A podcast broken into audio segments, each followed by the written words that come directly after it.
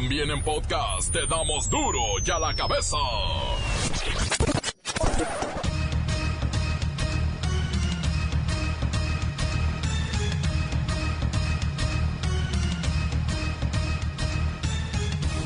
Hoy es jueves 25 de abril, Día Internacional de la Lucha contra el Maltrato Infantil. Y tenemos una nota especial en duro y a la cabeza, sin censura. Increíble, expertos de la UNAM aseguran que 6 de cada 10 menores de 14 años son víctimas de violencia doméstica en nuestro país. Siguen los dimes y diretes por el incidente en el que miembros del ejército mexicano desarmaron a soldados norteamericanos en la frontera norte. Donald Trump insiste en que debe haber sanciones por este suceso. No vamos a caer en ninguna provocación le digo al presidente Donald Trump que nosotros queremos mantener una relación respetuosa y de amistad con su gobierno, que vamos a analizar este incidente, vamos a a tomar en cuenta lo que él está señalando y eh, se va a actuar de conformidad con la ley en el marco de nuestra soberanía. La Secretaría de Gobernación confirma que en los primeros tres meses del año 300 mil personas han cruzado por nuestro territorio para llegar a los Estados Unidos en busca del American Dream. Estamos haciendo todo lo que está en manos del gobierno federal para atender a estas personas migrantes y brindarles atención humanitaria. Lo que pedimos es que ellos contribuyan con dos elementales conductas. Primero, respetar nuestras leyes y a nuestras autoridades. Y segundo, aceptar su registro como precondición para decidir su calidad migratoria en nuestro país. Autoridades aduanales le pegan duro golpe a la piratería en el Aeropuerto Internacional de la Ciudad de México. Les decomisaron 45 toneladas de piratería, mercancía apócrifa, bolsos, pantalones, chamarras, accesorios, en general 45 toneladas para los piratas. Otro alcalde más es asesinado ahora. Fue Marisela Vallejo Orea, presidenta municipal de Mixla de Altamirano, Veracruz. La versión es que fue interceptada por hombres armados en el municipio de Los Reyes y en la agresión también fallecieron su esposo y su chofer. La mexicana Daniela Sotoinés, de 28 años de edad, es nombrada la mejor chef del mundo 2019. ¡Qué óvole! Ella trabaja en Nueva York y su restaurante es especialista en comida mexicana. El reportero del barrio y la crónica de un enfrentamiento en Tamaulipas dejó cuatro sicarios muertos y un millar de casquillos percutidos. Luis Ciro Gómez Leiva y el Cerillo tienen lo que le hace falta a cada equipo para poder pasar a la fiesta grande del clausura 2019. Comencemos con la sagrada misión de informarle porque aquí no le explicamos las noticias con manzanas, no, las explicamos goles. Llegó el momento de presentarte las noticias como nadie más lo sabe hacer. Los datos que otros ocultan, aquí los exponemos sin rodeos. Agudeza, ironía, sátira y el comentario mordaz. Solo en duro y a la cabeza. ¡Arrancamos!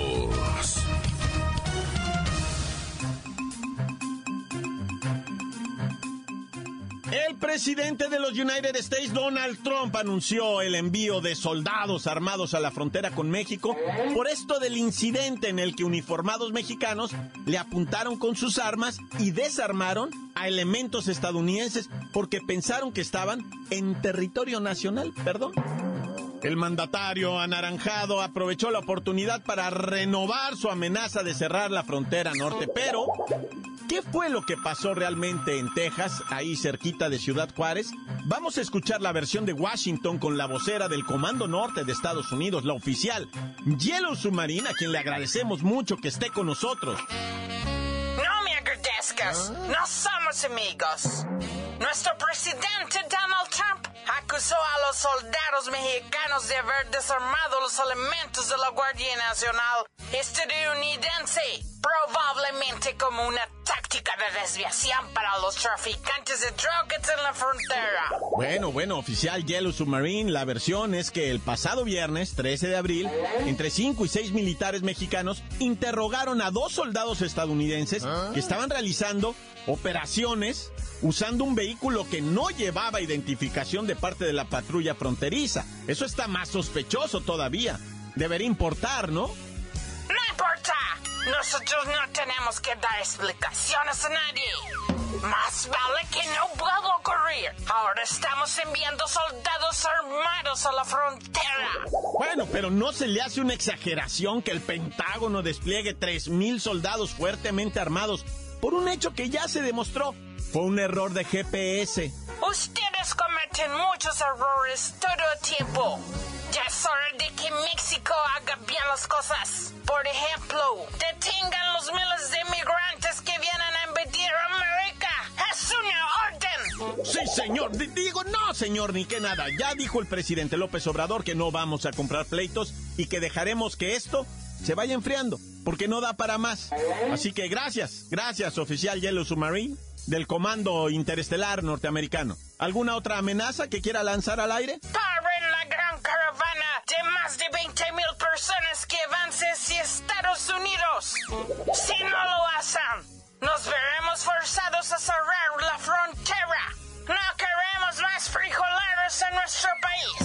Bien, gracias, gracias, oficial Yellow Submarine. Bueno, ese es el tono que les gusta usar con nosotros, ¿eh?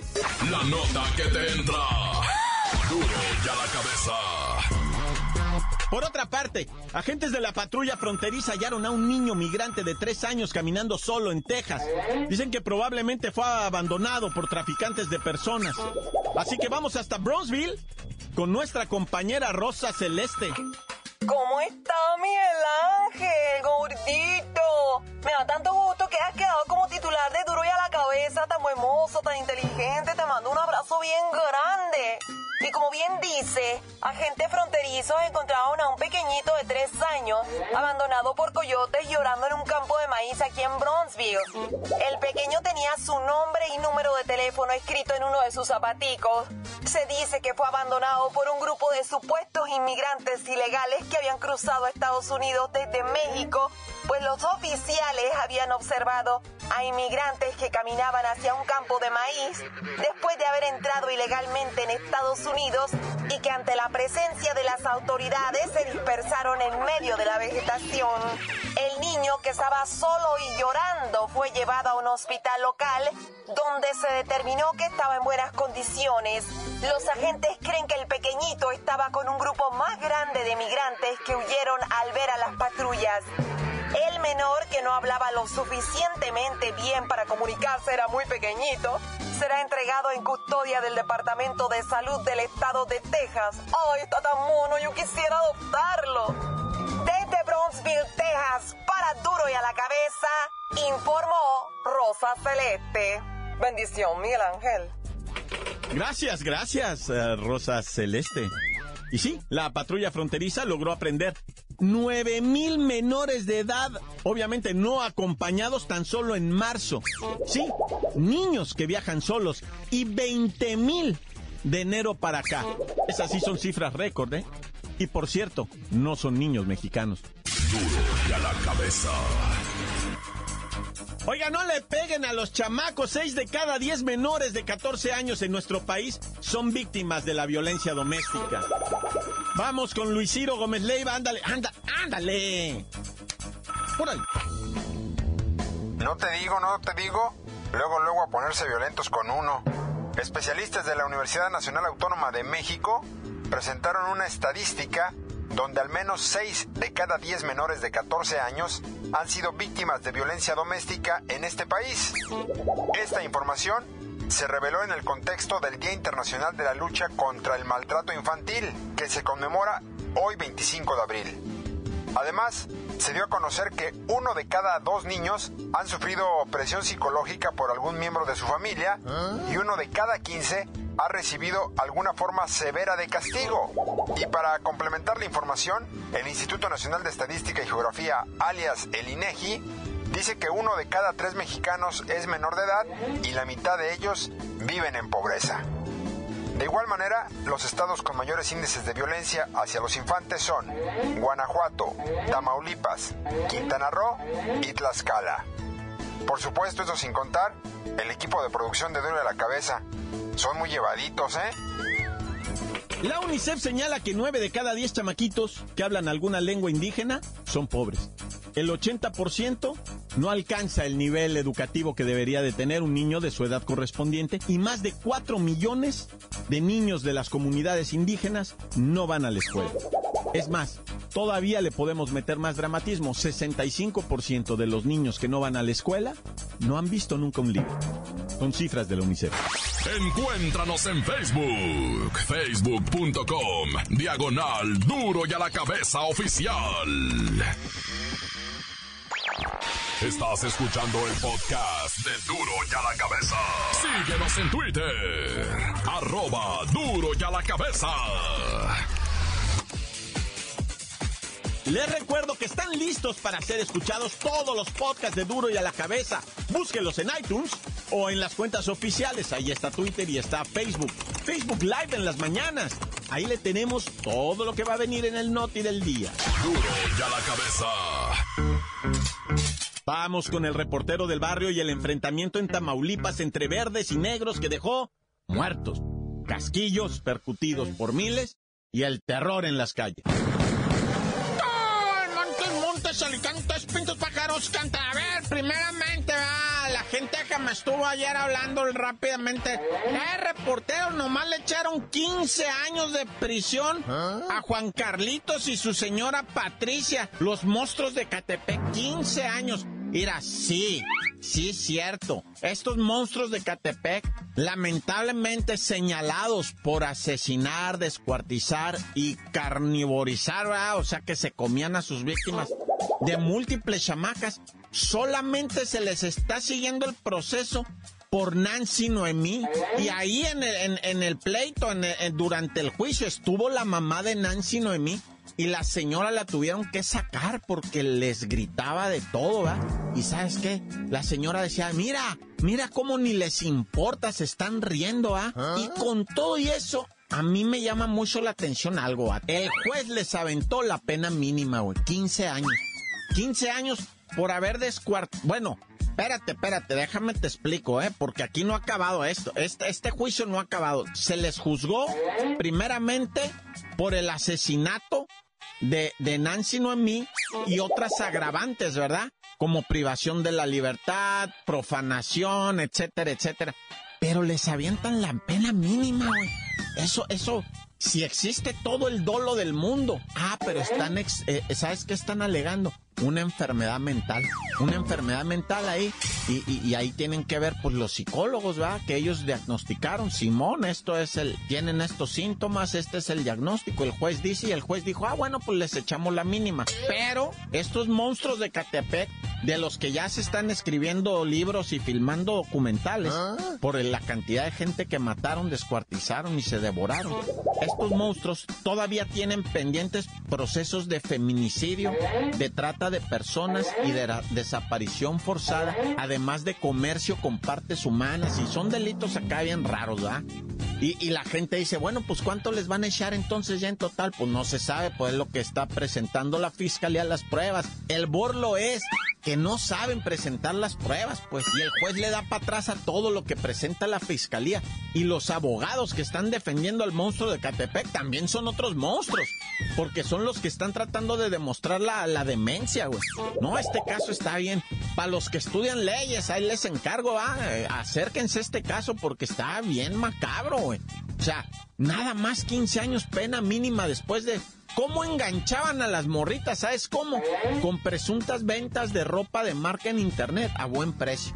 Ni muy bajo ni muy alto, a buen precio. Mira, este pantalón en el mercado a ti te cuesta 2.500, mija. Yo te lo voy a dejar en 1.700, 1.800. Sobre, si ahí va la morrita a comprar el pantalón, pues ahí la pepenaron, la descuartizaron, la cocinaron, se la comieron, o sea, y todavía regalaron pozole a los vecinos, ¿no? Hijo, y es neta, güey.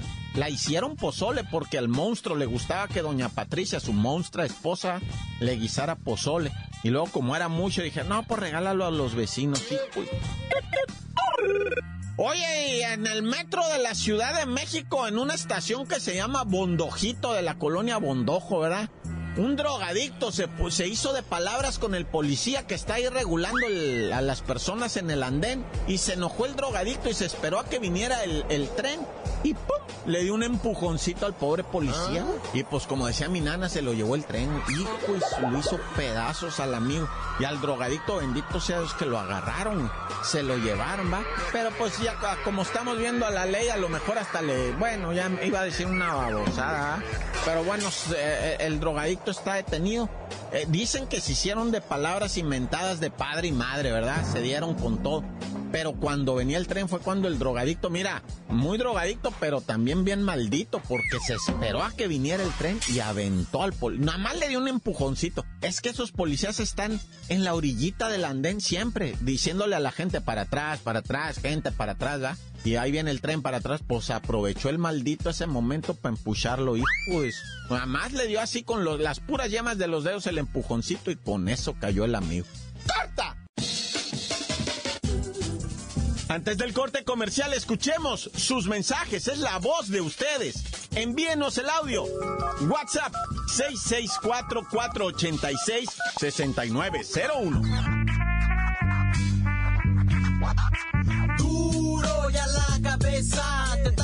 Noticias como nadie las da. Sin cuentas ni cuentos en vendos, puras exclusivas, crudas y ya el momento. No se explica con manzanas, se explica con huevos. Te dejamos la línea, así que ponte atento. 664-486-6901, aquí estamos de nuez. 664-486-6901, aquí estamos de nuez. ¿Qué pedo pues? Queremos mandar un saludo de duro y a la cabeza, sin censura, de aquí de Acapulco Guerrero, de parte de Miguel Tavira. Quiero mandar un saludo a mi compa Amadeo y a mi compa El Greñas, pero manden un saludo para la banda, cabrón. Eh, no sean locos, sale, tan, se acabó, corta, corta, corta, corta, córtala. A ver, a ver, a ver, a ver, mi reportero del barrio.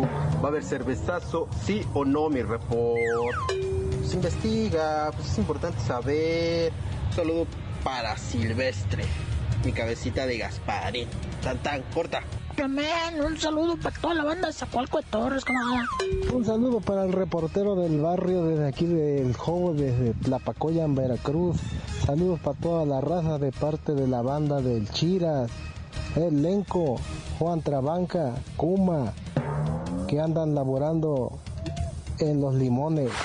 Encuéntranos en Facebook, facebook.com, diagonal duro y a la cabeza oficial. Esto es el podcast de Duro y a la Cabeza. Tiempo de deportes con Luis Ciro Gómez Leiva y el Cerillo para que nos expliquen qué le falta a cada equipo para pasar a la liguilla 2019.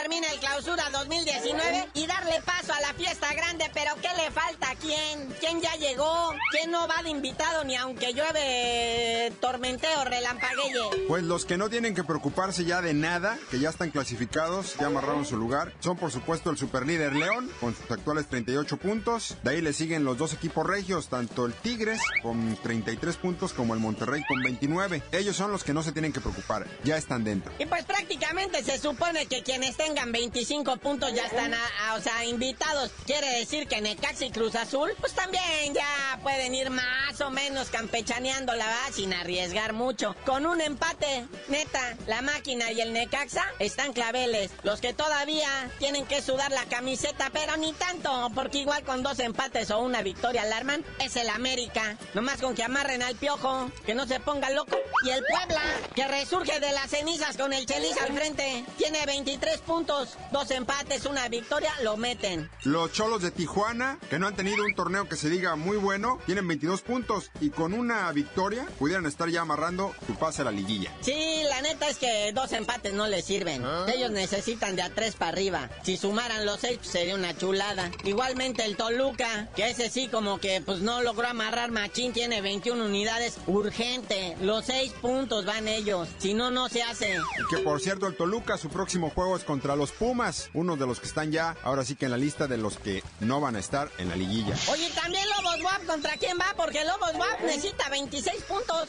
O sea, necesitaría sus dos victorias. Pues va nada más y nada menos que contra el Cruz Azul. Y otro que también necesita ganar sus dos partidos que le faltan es al Santos, que estará visitando nada más y nada menos que al América. Esos del Santo todavía se siguen preguntando y dándose de topes en la pared. ¿Habrá sido bueno correr al Chava Reyes y traer al de a bomberazo al Memo Almada?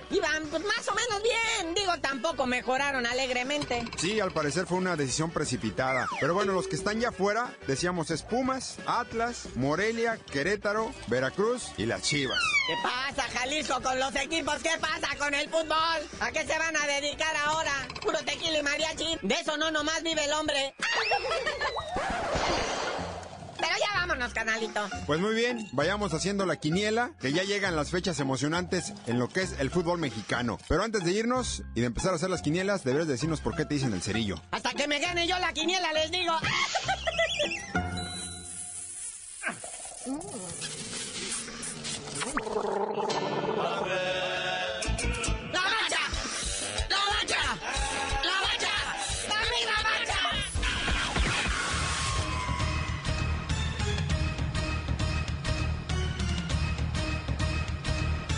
Bueno, muy bueno, muy bueno, ya terminamos. Gracias por acompañarnos. No me queda más que recordarles que en duro y a la cabeza no le explicamos las noticias con manzanas, no. Las explicamos con personajes. Por hoy el tiempo se nos ha terminado. Le damos un respiro a la información, pero prometemos regresar para exponerte las noticias como son. Duro y a la cabeza es Miguel Ángel Fernández, Arturo González, Evi González y la producción de Luis González, el señor X. Una producción original de MBS Radio.